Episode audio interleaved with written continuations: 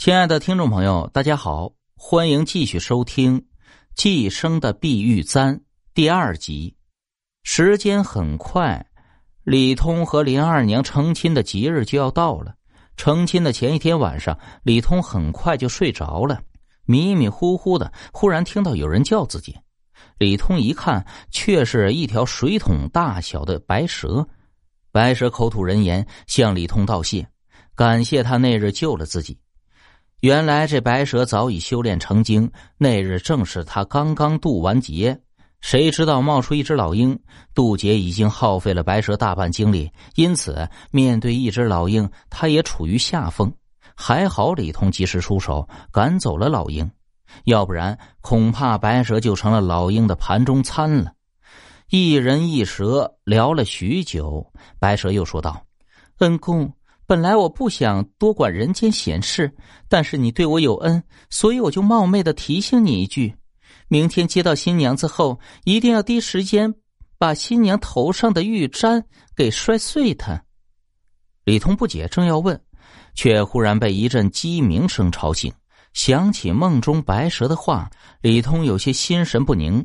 但是良辰耽误不得，李通只得放下心事，收拾一番。出去迎娶新娘，到了林家，李通将新娘子迎上了花轿后，想起白蛇的话，便欲要去花轿中询问林二娘。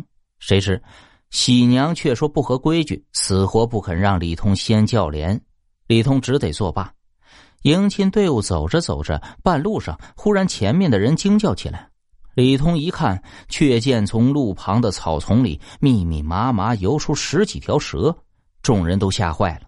就在这时，梦中的声音又在李通耳边响起：“恩公，快去将新娘子头上的碧玉簪摔碎，等回去就来不及了。”李通稳住心神，下马走到花轿边。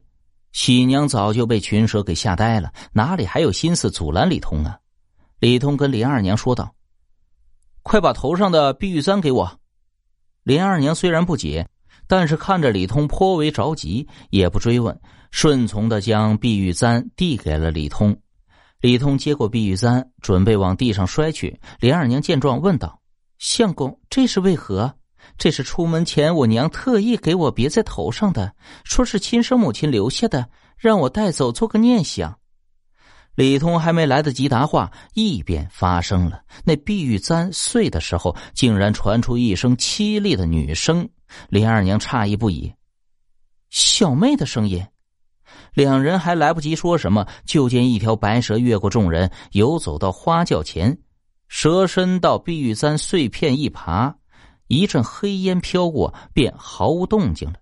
就在这时，高氏听闻消息赶来，他似乎完全无视了蛇群，只是疯了一般的奔了过来，捡起碎掉的碧玉簪，哭道：“我的儿啊！”高氏竟然真的就这么疯了，场面一度混乱不堪。原来呀，林三娘那日看上李通后，便对父母死缠烂打，要嫁给李通。高氏拗不过女儿，竟然就同意了。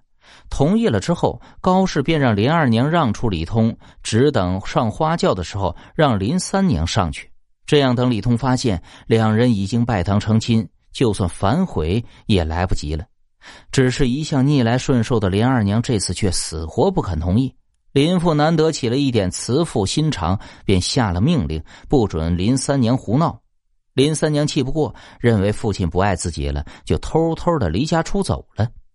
谁知道啊，一不小心掉进了山上的陷阱，又加上当夜下了一场大雨。等林家找到林三娘的时候，林三娘已经奄奄一息。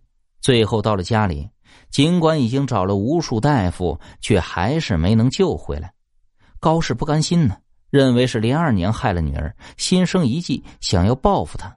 他故意托辞，说是高僧说的林三娘没了的事情不能说出去，要不然不利于家里。